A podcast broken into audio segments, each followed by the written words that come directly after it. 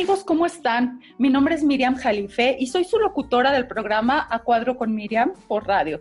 Les agradezco mucho que me sigan nuevamente en este nuestro espacio y bueno, les, eh, les agradezco y les pido que me busquen todos los lunes a las 8 de la mañana por Promo Estéreo, LL Digital. Solo hacen clic en A Cuadro con Miriam y podrán escuchar el lunes a las 8 de la mañana mi programa en vivo y asimismo este, dan clic en el sombrerito y verán y escucharán todos mis podcasts, mis programas muy interesantes.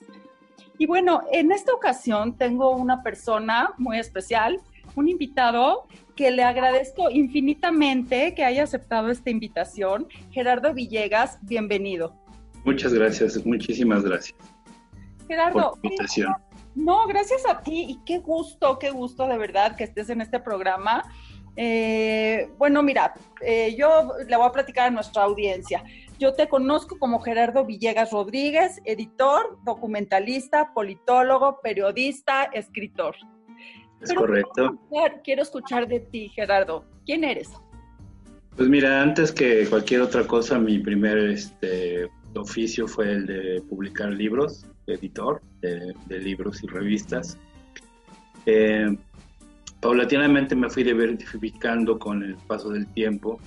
Fui cambiando de plataformas, de experimentando de los libros, pasé a hacer documentales para televisión y, cine, de los cuales, bueno, en mi haber hay tres piezas, de las cuales una que es a la que le tengo mucho cariño, porque incluso fue nominada a varios premios este, en la época que se produjo, que fue en 2008, es un documental sobre Salvador Elizondo.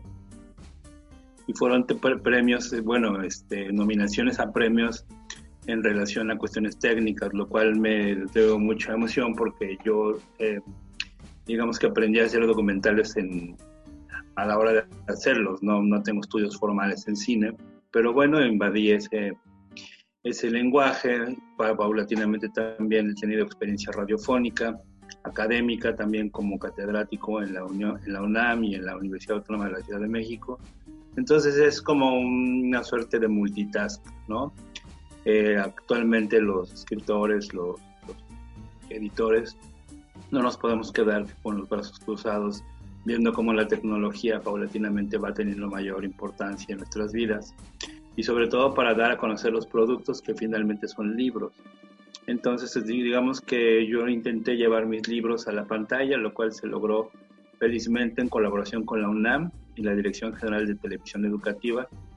Y bueno, los pueden consultar todavía actualmente en YouTube. Este, uno de ellos se llama Samuel Beckett Centenario que fue para celebrar el centenario de, del natalicio de Sam Beckett, el premio Nobel irlandés de 1969, y también el de Salvador Elizondo, el extraño experimento del profesor Elizondo, uno que este, ha tenido, bueno, tuvo un, a pesar de que es un tema muy especializado, aunque suene un poco sangrón decirlo, porque son literaturas muy particulares, no, no son precisamente populares, este, pues ha tenido, tuvo, en su momento tuvo una respuesta comercial muy impresionante.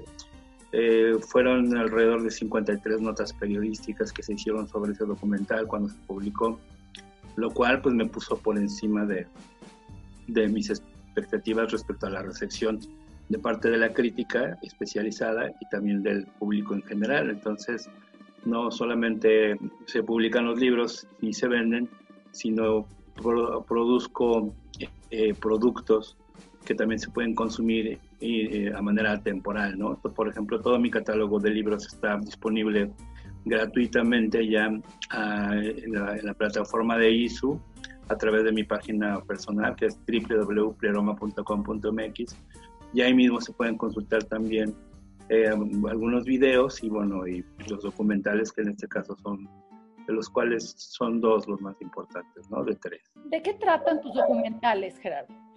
Básicamente es la experiencia de colegas escritores sobre sus, sus vivencias a la hora de la lectura, ¿no? El primero fue sobre Samuel Beckett, un escritor que influyó mucho aquí en México gracias a una traducción que hizo José Emilio Pacheco, el entrañable José Emilio, allá por 1965 tradujo Cómo es, una novela muy muy extraña para las formas de su, de su tiempo, actualmente también sigue siendo extraña.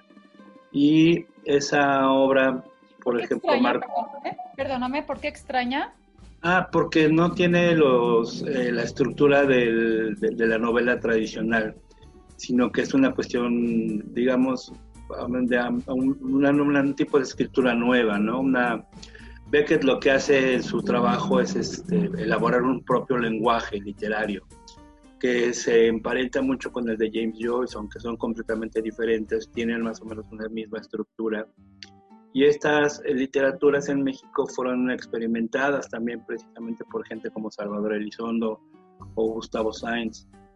Entonces, em, la, la, experiencia de los escritores con la lectura de Beckett, que resulta que en México es un país profundamente beckettiano, este, pues eh, de eso se tratan precisamente los documentales, ¿no? De poner a nuestros creadores eh, a que den su experiencia sobre la lectura y sobre todo que también esto motive a las nuevas generaciones a, la escritura misma y a la lectura de los libros, ¿no? Porque fundamentalmente el, proyecto era ese de, divulgar la literatura y que también la gente, pues a partir de estos programas eh, temáticos, pues los pudiera este, consumir y, sobre todo que las nuevas generaciones que son más dadas a la tecnología pues vieran a la, literatura más allá de los papeles, ¿no? Sino que lo pudieran ver como en un programa de televisión para que con un lenguaje también muy dedicado hacia los jóvenes, entre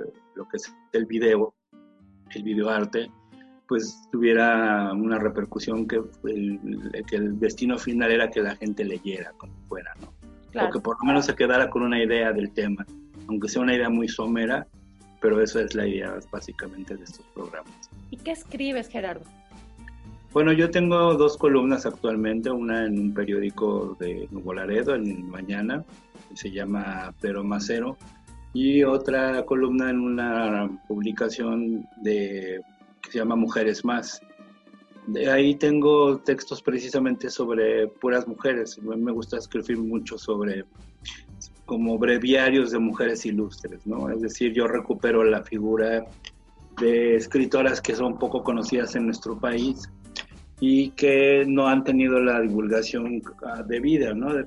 Por las modas o por, o por algún tipo de razón. Hay muchas escritoras que, y artistas sobre todo también este, de, fuera de México que no han este, que no han tenido repercusiones, no han tenido divulgación y bueno pues es básicamente un poco de mostrar el trabajo de escritoras, por ejemplo como Juna Barnes, una estadounidense, que es una escritora emparentada con James Joyce, por ejemplo en inglés, eh, Gertrude Stein también, que es otra mujer eh, relacionada con el modernismo, eh, con, en México también con Inés Arredondo, con María Luisa Puga, en fin, es básicamente un trabajo donde yo escudriño la, la escritura de, las mujeres y no solamente eh, de, la escritura, sino también de sus vidas como personajes célebres, ¿no? En este caso, por ejemplo, hay un texto sobre María solo que es un texto que me costó mucho trabajo escribir porque no hay mucha bibliografía al respecto. Ella fue mecenas y amiga de Diego Rivera, de Siqueiros, de, de los grandes pintores mexicanos y bueno, pues fue también su modelo. De hecho, en la Sala Nacional, en el Museo Nacional de las Artes, en el MUNAL, hay una sala dedicada a ella misma, ¿no? que se llama así, la Sala María Solo. Entonces es básicamente dar a conocer este, temas que no son muy, muy, muy poco este, comunes, ¿no? En este caso, por decirlo así, y fundamentalmente tienen la idea de divulgar, divulgar la literatura y, y evidentemente pues son los mis gustos los que yo particularmente tengo, ¿no? Me comentas y sé que también eres editor. ¿Cómo funciona esto? Yo lo primero que te pregunté cuando me platicaste que eres editor, ¿qué quiere decir que eres editor? ¿Editas libros? ¿Cómo es esto? Platícame. Editar libros es este fundamentalmente es desde la creación precisamente del, producto, ¿no? Es decir, que decidir qué vas a publicar, eh, diseñar un catálogo, por ejemplo, para una casa editorial, pues requiere también de un conocimiento naturalmente de la literatura, en este caso, o de las humanidades en general. Entonces, este, editar libros significa, pues, desde encontrar el texto, formarlo, es decir, este, primero cuestiones de derechos de autor, si, si los tiene, comprarlos, lo cual es un trámite a veces engorroso. Posteriormente pasas al proceso del diseño gráfico, diseño editorial, eh, y dependiendo del, gusto que uno tenga, pues cada uno de, sus, de los productos que se producen, libros, este, pues van a tener una identidad propia, ¿no? En este caso, el catálogo de Pleroma ya lleva 20 años de, de existir, este, la mayor parte de sus ejemplares están agotados, de pronto algunos se venden, se venden en páginas de internet de, de librerías especializadas, porque son libros que son ilustrados, fueron en, su momento publicados con ilustraciones. perdóname, entonces estos libros los hace tu editorial o editas libros de diversos escritores. Por ejemplo, si yo, escribo un libro, eh, tiene que pasar por una editorial, ¿cierto? Para que, lleve una redacción adecuada, una puntuación, la puntuación indicada, eh, todo esto. ¿Esto la corrección por tus manos? Sí, claro, también. Eso, es un trabajo integral, porque incluso tienes que saber de papeles, de papeles, ¿no? Por ejemplo, conocer los papeles que hay en el mercado, eh, las cuestiones técnicas de la impresión también, de, la, de, la, de, los originales mecánicos, en este caso si se publica todavía en offset o en digital, los dummies. Este, tiene que ver con muchas cosas, cuestiones tipográficas, ortotipografía, teoría del color, iconografía, restauración de imágenes en el momento dado que sea un libro de arte. Entonces, básicamente todo lo que envuelve a un libro, ¿no? En este caso. Y te digo, desde eso hasta la venta también y la distribución, lo cual también siempre ha sido un, un pequeño lastre para, para la gente que, que publica libros, ¿no? Porque muchas veces los editores tienen la mala costumbre de, echarse a dormir en sus laureles una vez de que publicaron un libro y se quejan amargamente de que no los venden, pero el problema es que no, no, no son precisamente ellos los que los distribuyen, ¿no? sino siempre se lo dejan a un tercero. Y entonces hay una cantidad de editoriales que han proliferado muchísimo. Yo tengo la fortuna de ser de los primeros independientes. Pero ahora tenemos un sindicato así de editores independientes. En cada esquina hay una editorial independiente y cada una de ellas tiene también su, su, gran virtud y por otro lado también el gran defecto de que no distribuye. Yo en este caso en Pleroma sí tengo la fortuna de la distribución. Entonces también he publicado también libros de, de, gente, no solamente los que yo este, he editado, de, con los temas que a mí me interesan, sino de un de terceros en un momento dado, la mayor parte de índole académica. Ok, a ver, eh, sácame de una duda. Si yo quiero escribir un libro, por fuerza tiene que pasar por una editorial. Y más ahora que estamos en la era digital, ¿qué pasa no, no, no necesariamente. lo subo? Sí, no, no necesariamente. Puedes este, tú publicar tu libro desde, desde la comodidad de tu casa este, y solamente tú sabrías qué hacer con él pero se recomienda en un momento dado también, pues las, editoriales van, van formando marca, ¿no? Es decir, aquellos que llevan el sello, por ejemplo, de, como las editoriales actuales, las más nuevas, Almadía, Sexto Piso, como que ya tienen un, un prestigio determinado.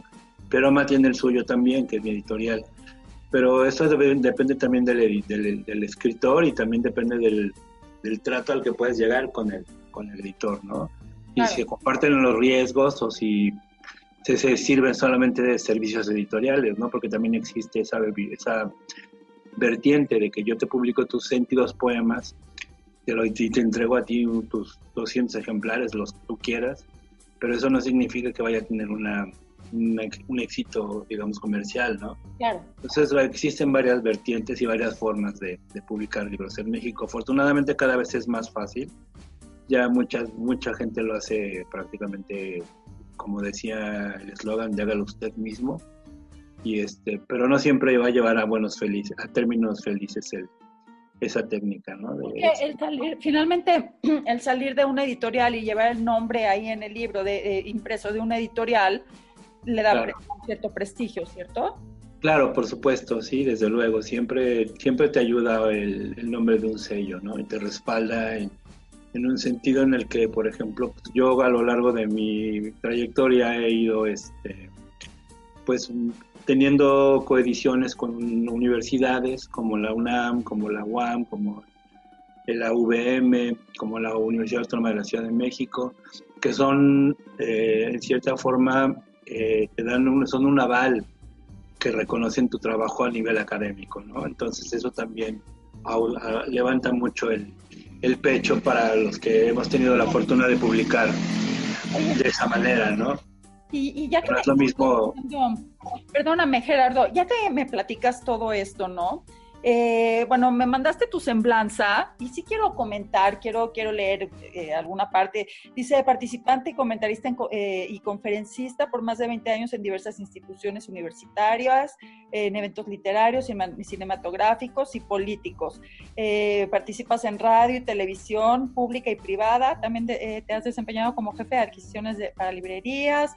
Em, bueno, publicaste mm, en, en 1998 eh, Zaratustra, estudios, eh, eh perdón, chenianos, en, eh, bueno, etcétera. sería interminable, ahorita no nos alcanzaría todo el programa para nombrar todo esto, ¿no? Pero yo quiero saber quién, quién es Gerardo Villegas, ¿cómo llegas a todo esto? Pues es como dice el... Por favor, Gerardo, desde tu adolescencia, desde que eras niño, ¿qué, ¿qué te llevó? Porque ahorita, bueno, estás en la cima, ¿no? Y bueno, nunca terminamos, nunca llegamos. Estamos en un impasse, además, ¿no? además. Pero, pero, ¿cómo es que llegas a todo esto? Porque es un largo camino recorrido. Bueno, dice el dicho que más sabe el, diablo por viejo que por diablo, ¿no? ¿Qué es? Yo en, este, en esta época estoy cumpliendo 50 años de edad. Este, entonces, eh, más o menos todo viene desde un principio por mi amor hacia, el, hacia la lectura, fundamentalmente. Yo me crié en una familia donde se leía mucho. Se leía de todo tipo de cosas, no creas que solamente este, a Hegel y a Kant, sino que se leía a la familia Buffon, Condorito, Mafalda. Entonces, el, de ahí proviene fundamentalmente del, del cariño a, a las, a las imágenes también, por ejemplo, a, llenar estampitas, álbumes de estampitas con héroes de fútbol, con héroes de superhéroes, como por ejemplo antaño se, se de lucha libre. Entonces yo, yo pasé básicamente de leer cómics a leer libros y de leer libros a producirlos, ¿no? Porque también siempre fue como un, un desencanto respecto a las ediciones que yo, por ejemplo, podía tener en México no teníamos una infraestructura en los años 80 como la que se tiene actualmente. Publicar libros era muy difícil, era una labor de mucho dinero también, no solamente. Y sobre todo que también era de, básicamente de Estado.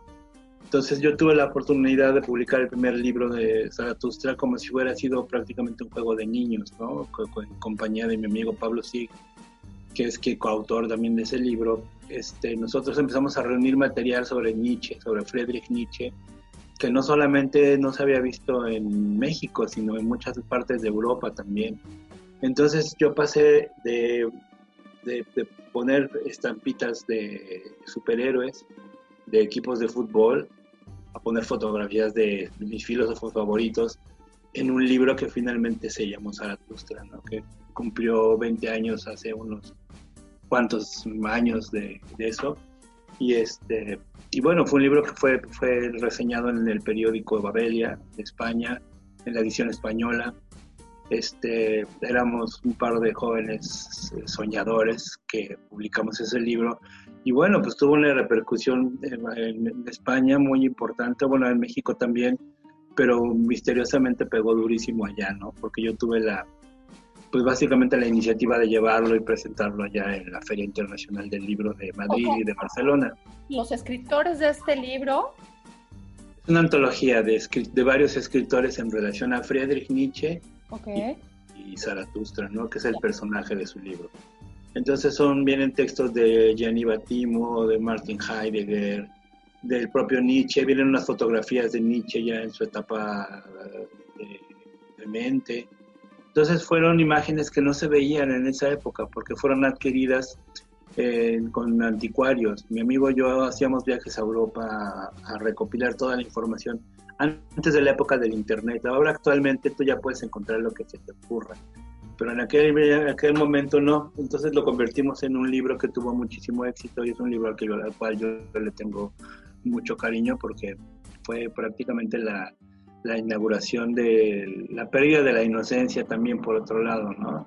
¿Por qué? Porque, porque pues, pensábamos que el libro, después de ese libro hoy vamos a publicar unos 20 más del mismo tamaño y no solamente pudimos hacer uno más, uno más, este, que es más interesante también todavía, con la misma, la misma perspectiva, pero ya ahí en colaboración con instituciones como el CONACULTA, con la UNAM, con la UAM, con el IFAL y bueno, es la segunda parte de ese libro se llama George Bataille, Meditaciones Nietzscheanas. Entonces fueron dos, dos tomos que se publicaron de esa índole y actualmente son libros de culto. Todavía de pronto me llegan este, correos de, gente que tiene el libro o gente que lo quiere. Pero bueno, yo por lo pronto ya lo puse para que lo puedan consultar gratuitamente en, la red de, de ISU. Ok. ¿Tú estudiaste filosofía? Yo soy politólogo, pero este, siempre estuve relacionado muy, muy cercanamente a la literatura filosófica y bueno, también a la literatura en general, ¿no? Y me digamos que me he ido especializando en determinados autores, porque es como ir a, a descubrir un nuevo territorio, ¿no? Actualmente este, los escritores se viven ensimismados en sus propias obras yo soy un escritor que está siempre mirando otras obras, ¿no? Estoy, estoy siempre contemplando a la otra edad en, tiempo y espacio y bueno, las, mujeres escritoras particularmente a mí me gustan profundamente mucho. Ok. También incursionaste en el teatro, ¿cierto? Sí, fueron dos, dos, dos este, experiencias con Beckett precisamente para, para conmemorar el centenario eh, recibí la, la, oportunidad de adaptar una obra de él a los escenarios mexicanos. Y bueno, la última cinta de Crab duró prácticamente un año en cartelera, una buena temporada en el Teatro Casa de la Paz, que desafortunadamente ahorita está en, este, pues, en Impaz también y en el Teatro Helénico, con, de la mano de Eduardo Ruiz Aviñón y Guillermo Henry, duramos prácticamente un año en cartelera, lo cual es, para una obra de Beckett en cualquier parte del mundo, es un logro Pero tú, O sea, ¿tú, qué, ¿tú actuaste en el teatro? O no, no, yo hice la adaptación, la ah, adaptación y todas las, las, notas para el director.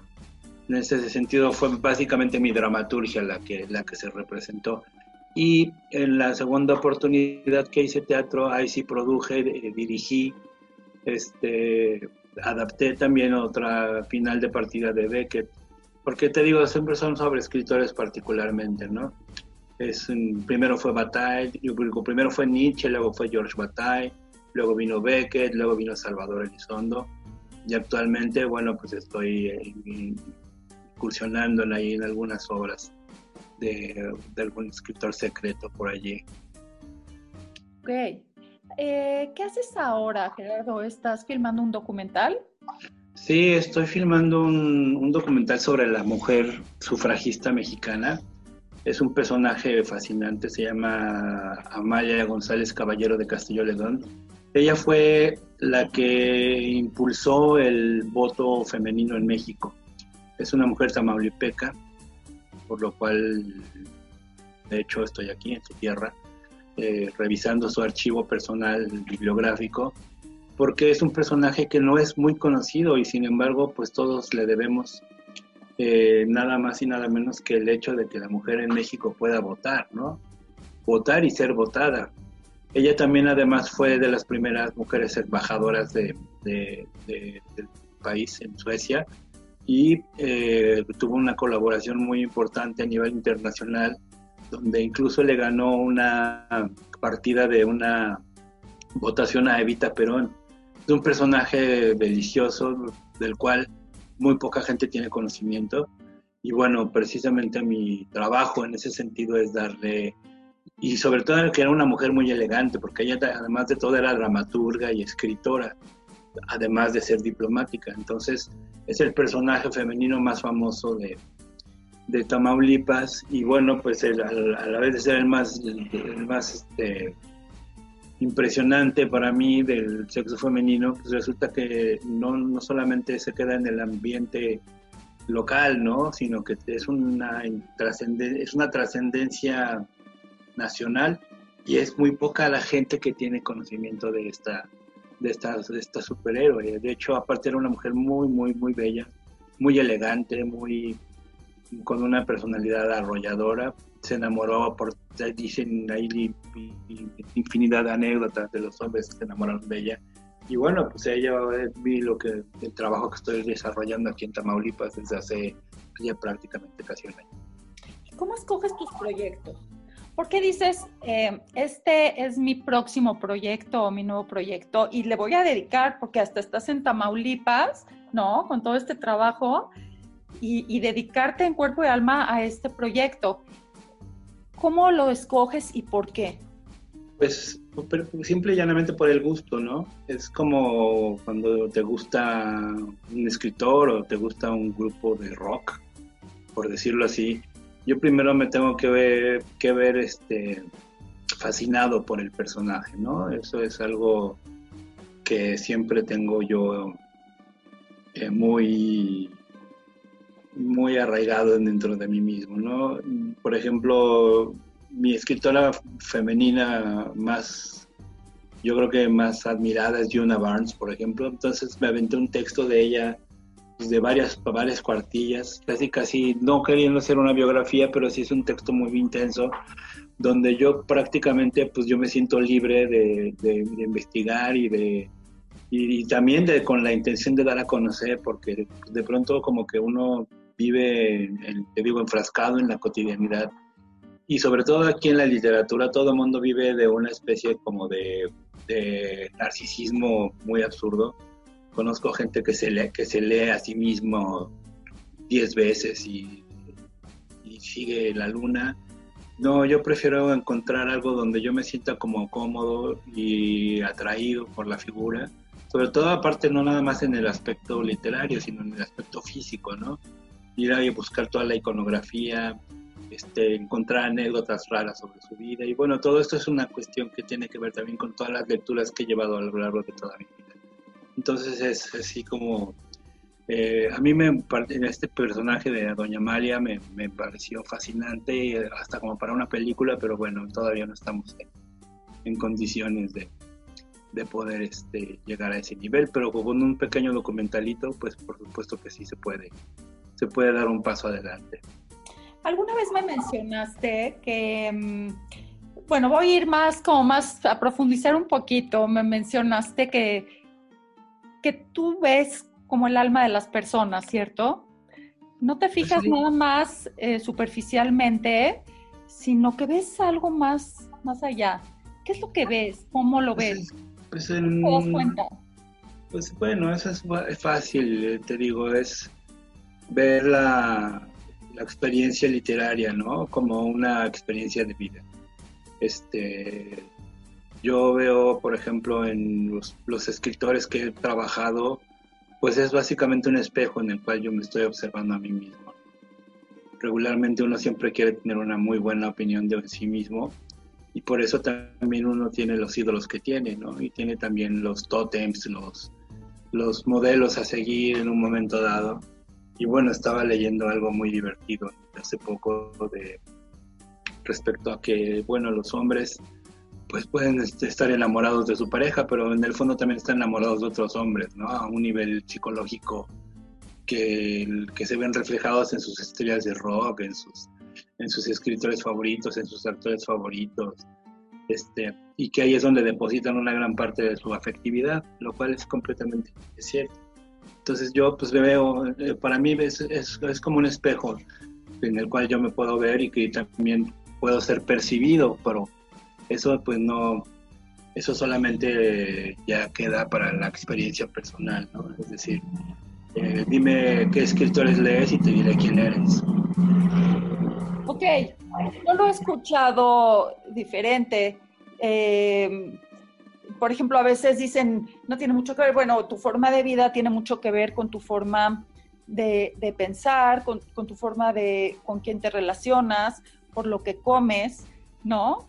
Este, pero, pero es verdad, dicen en, una ocasión que, entrevisté a un escritor muy querido, me dice que, que eh, nosotros vemos en nuestra pareja lo que queremos ver, ¿no? Que al principio, cuando, cuando te relacionas con otra persona y, llegan a ser pareja, es porque tú estás poniendo lo que tú quieres ver en una persona en esa persona. Finalmente te das cuenta que a lo mejor no, que tú la formaste y la idealizaste según tu perspectiva, ¿cierto? Así es que también em, vemos a nuestros ídolos o nos encaminamos hacia lo que nosotros queremos o puede ser que pongamos nuestras expectativas en esos ídolos, en esos, en esos ejemplos. Pues sí, yo creo que nos estamos viendo siempre, ¿no? Es, un, es el gran espejo de Narciso. Porque incluso um, en cuestiones, por ejemplo, de yo lo veo como, como la gente que va a los estadios de fútbol, ¿no? Que puede llegar a tener hasta un póster de Cristiano Ronaldo en su cuarto y dices, bueno, oye, qué pasa aquí, ¿no? Este, ya es demasiada adoración y sí, de hecho existe una adoración, ¿no? Pero es porque, porque esta persona quisiera ser como Cristiano Ronaldo, quisiera ser él. No necesariamente, yo creo que los héroes son parte de una inconsciente que nosotros tenemos guardados, ¿no? Y depende de lo que nos gusta, es el tipo de persona que somos, afortunada o desafortunadamente habrá quien habrá tenido un póster de Cuauhtémoc Blanco, por ejemplo, ¿no? Pero bueno, eso es, eso es así como hasta cierto punto lamentable, por decirlo de una manera amable, ¿no? Entonces yo creo que cada quien se refleja en, los lugares y con las personas que uno elige, porque precisamente es un diálogo con, uno mismo, es a lo largo de toda la vida ese diálogo con, con uno mismo, ¿no? O sea, nosotros eh, seguimos a nuestros ídolos, eh, o sea, somos así por ellos, o, ¿cómo te puedo explicar? Por ejemplo, los chavos, ¿no? Que siguen alguna tendencia, alguna moda de algún ídolo, es porque, porque ellos son así, por eso escogieron a ese ídolo, o ese, ese ídolo y, la, eh, este, todo, todo esto los influenció para que sean así. Pues es que es parte, te digo, es como estar desfragmentado, ¿no? Es como la falta del padre, haz de cuenta. Entonces a lo largo de la vida uno va llenando los, agujeros existenciales con, con cascajo de diversas formas, ¿no? Muchas de mucho de ello es, por ejemplo, los, libros que uno lee cuando se dedica a este negocio de la, de la literatura, ¿no? O, las, las cosas que uno publica o cómo las publica todo eso es un gran diálogo con uno mismo, ¿no? Y es estar llenando ese agujero existencial. Hay quienes lo llenan con comida, hay quienes lo llenan con compras, hay quienes lo compran, lo, llenan con dinero, hay quienes lo llenan con todos los reconocimientos habidos y por haber, con muchas becas del FONCA, pero todo en el caso es, es estar llenando ese agujero existencial, ¿no? Para, para tener una una, apariencia en la que de pronto uno pueda ser reconocido. Porque la mayor parte de la gente que estamos en este negocio lo que queremos, y no solamente en este, yo creo que en varios, igual en, en teatro o en el cine, este, la literatura, la poesía, la academia, pues es buscar un espacio de reconocimiento donde a uno le puedan aplaudir y, poner velitas y decir, ay, qué bueno eres, ¿no? Porque finalmente estamos tratando de, de llenar un agujero muy grande que es la existencia misma. Entonces yo creo que en ese sentido pues todo el mundo se, se, frota las manos con lo, que, con lo que le puede llenar un poco el agujero existencial. Claro. ¿Todos tenemos agujeros existenciales? ¿Todos? todos, sí, claro. Si no, no seríamos humanos de hecho, la parte, yo creo que yo creo que el asunto de la vida en realidad es estarlos, encontrar con qué se llena ese agujero, ¿no? Ya cuando ya, ya se llenó completamente, yo creo que cuando la gente ya se muere o ya practican el zen y se convierten en gurús, así muy... O, no te pasa, o no te pasa, y creo que le pasa a la mayoría de la gente, que cuando llega a esa meta, dice, no, es que todavía no, no, me, no me llena esto, ¿no?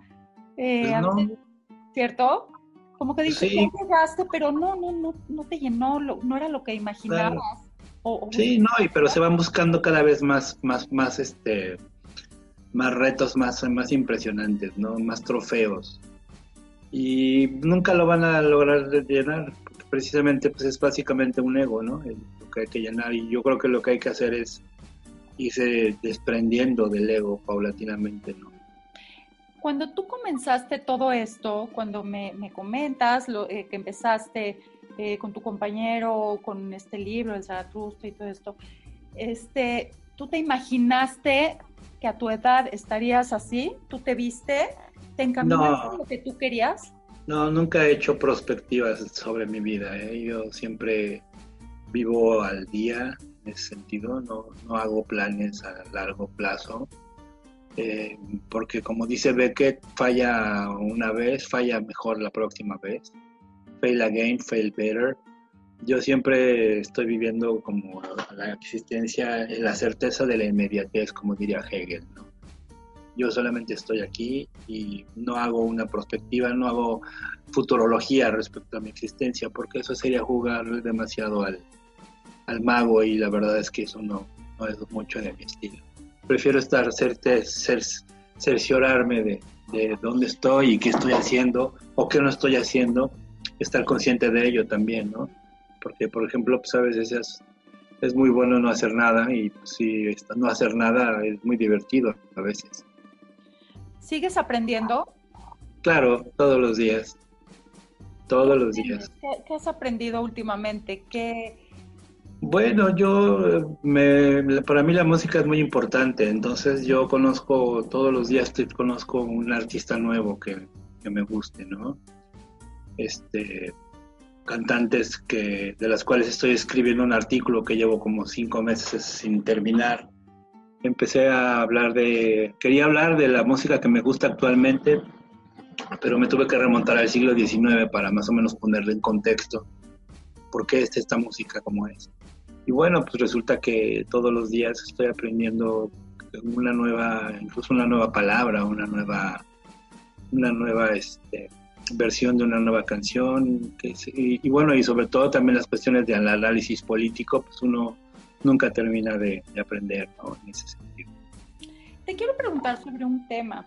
Eh, bueno, todo esto que estamos viviendo con tantos cambios, ¿no?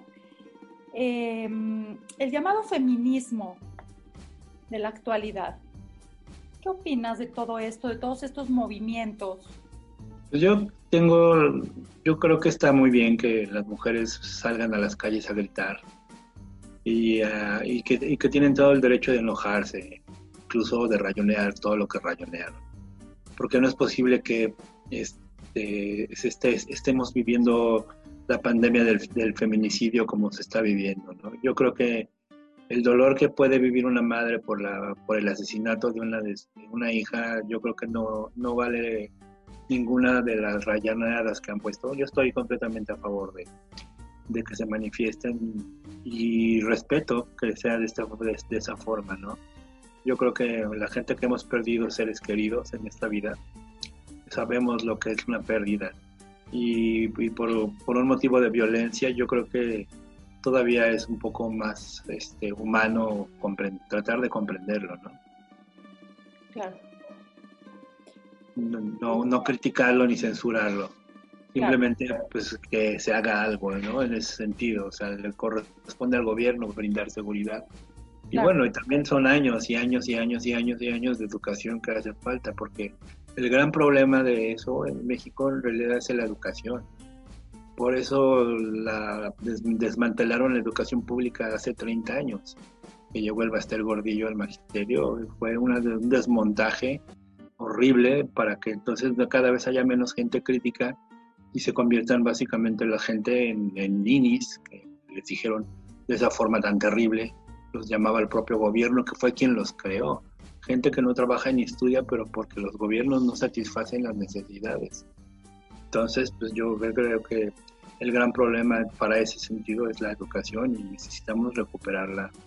Por lo pronto, pues en esta pandemia lo que se está viendo es que la gente no está aprendiendo pero nada.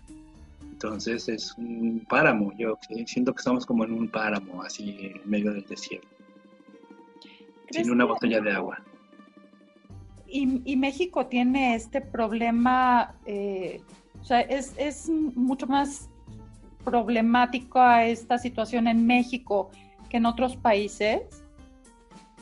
Por ejemplo, la educación en otros países, la cultura en otros países. No, en todos lados. Es, que son esos países que fueron los que se nos denominaba en vías de desarrollo antaño, ¿no? Los tercermundistas, que básicamente es América Latina y África y Asia, Medio Oriente.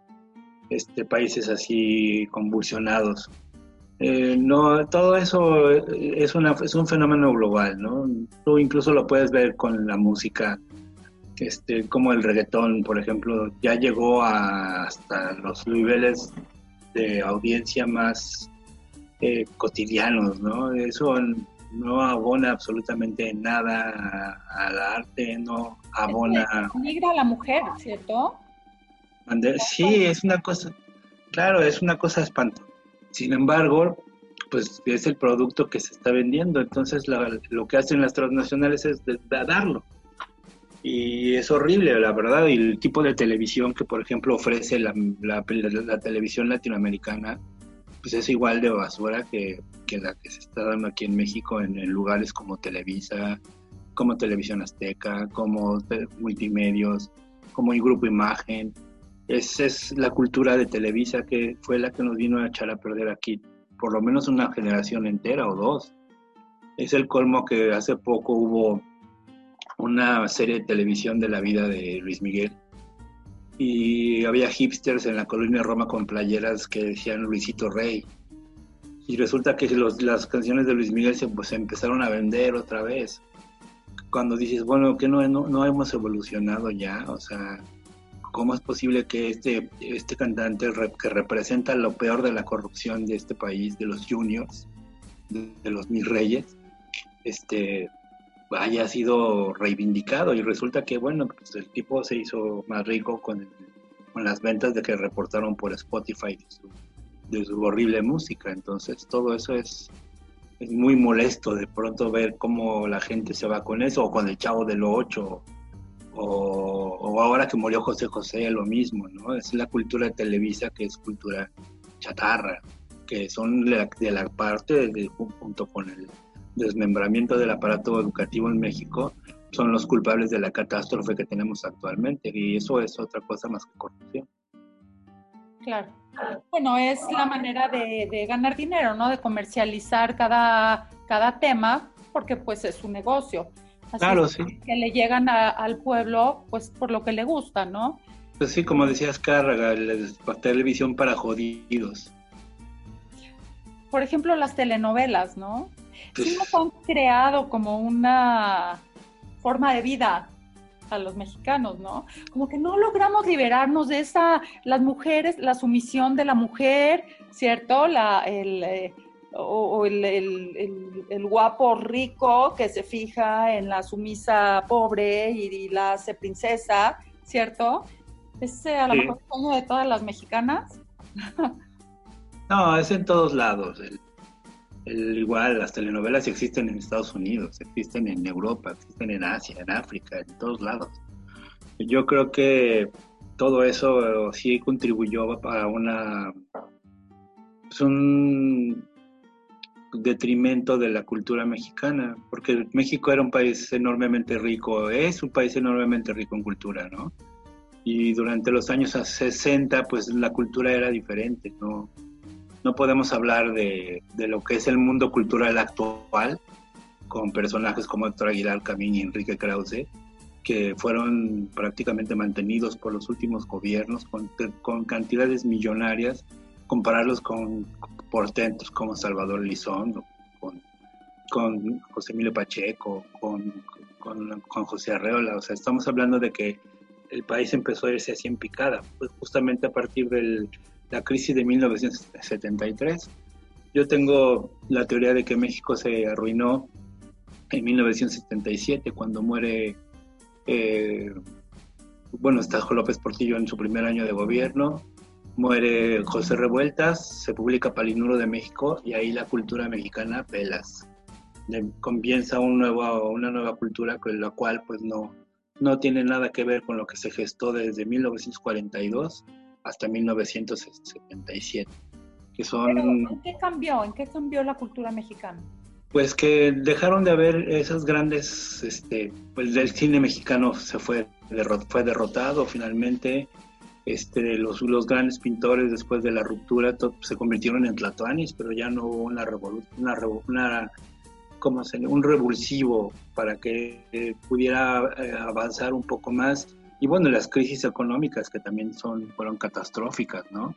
La del 83 también, que no, no tuvo parangón. Y de ahí nos vamos hasta el 94. Entonces son, son 36 años de, de, de poca cultura y de cultura pues ya más enfocada hacia lo que los, los, gobiernos querían, ¿no? Y eso ya lo, ya lo, lo podemos ver hoy día. Eh, nadie compra la revista Letras Libres, pero ni por equivocación. Se vende más el TV Notas, desafortunadamente.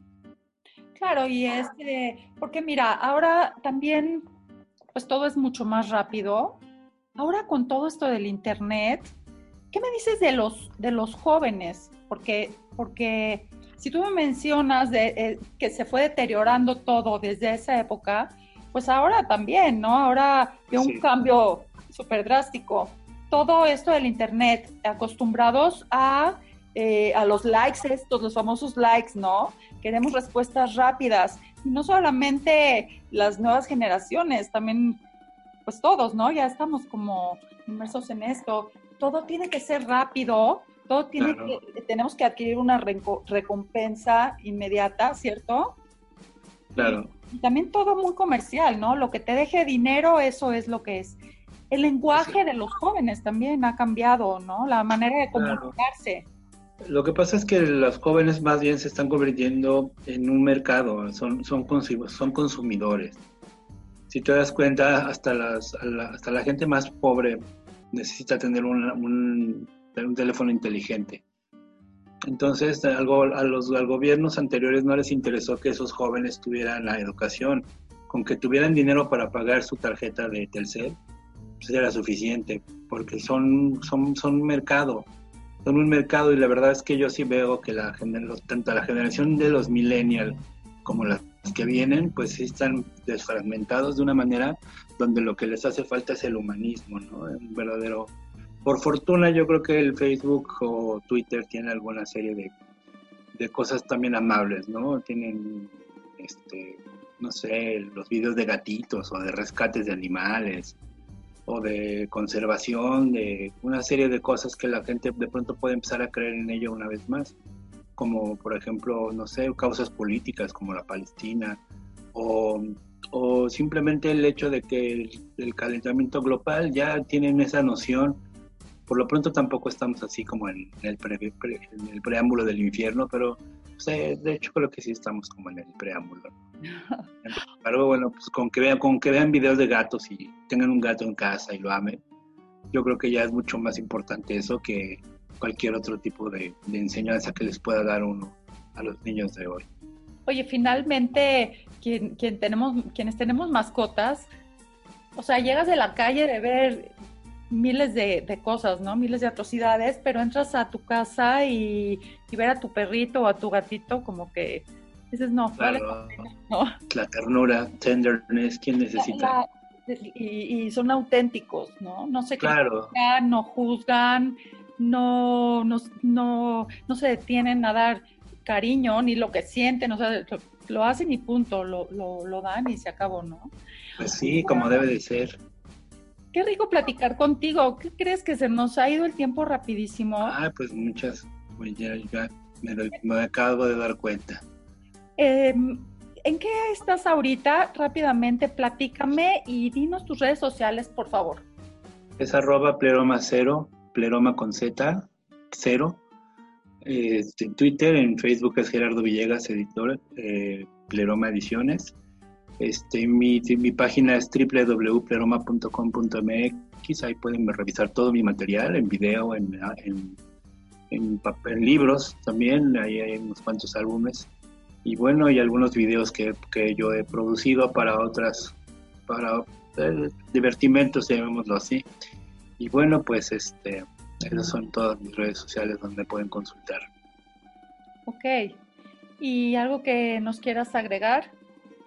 Pues que quieran más a sus mascotas. Eso. Que tengan más mascotas y si tienen más gatos, mejor aún. ¿Tú tienes gatos? No, pero soy amante de los gatos. Ok. ¿Por qué eres amante de los gatos y no de los Ah, perros? Ah, bueno, también de los perros, pero mi última etapa de la vida fue con gatos. Entonces, Ok, yo siempre tengo un gato dentro de mí. muy bien. Gerardo, pues te agradezco muchísimo que hayas estado en este programa y espero eh, nos demos la oportunidad de, de tener, de compartir otro espacio para ampliar toda esta charla. Claro que sí, con mucho gusto. Gracias por la invitación y bueno, esperemos que no te hayas aburrido mucho. No, El padrísimo. público tampoco. No, me encanta y muy interesante todo lo que platicas. Te agradezco muchísimo y bienvenido siempre. Y bueno, yo le agradezco a mi audiencia que me sigan. No olviden seguirme todos los jueves a la 1.30 por Orbe Network, YouTube, Periscope, LinkedIn, Twitch y, y- y, bueno, una serie de, de plataformas. Y lo- eh, eso es a la 1.30 de la tarde y los viernes a las 7.30 de la mañana por Cadena Trendy, Canal 77 de Easy. Ese es mi programa de A Cuadro con Miriam por TV. Bueno, yo les agradezco muchísimo, eh, eh, estoy infinitamente agradecida y bueno, saben que los quiero mucho. Gracias. Gracias, Gerardo.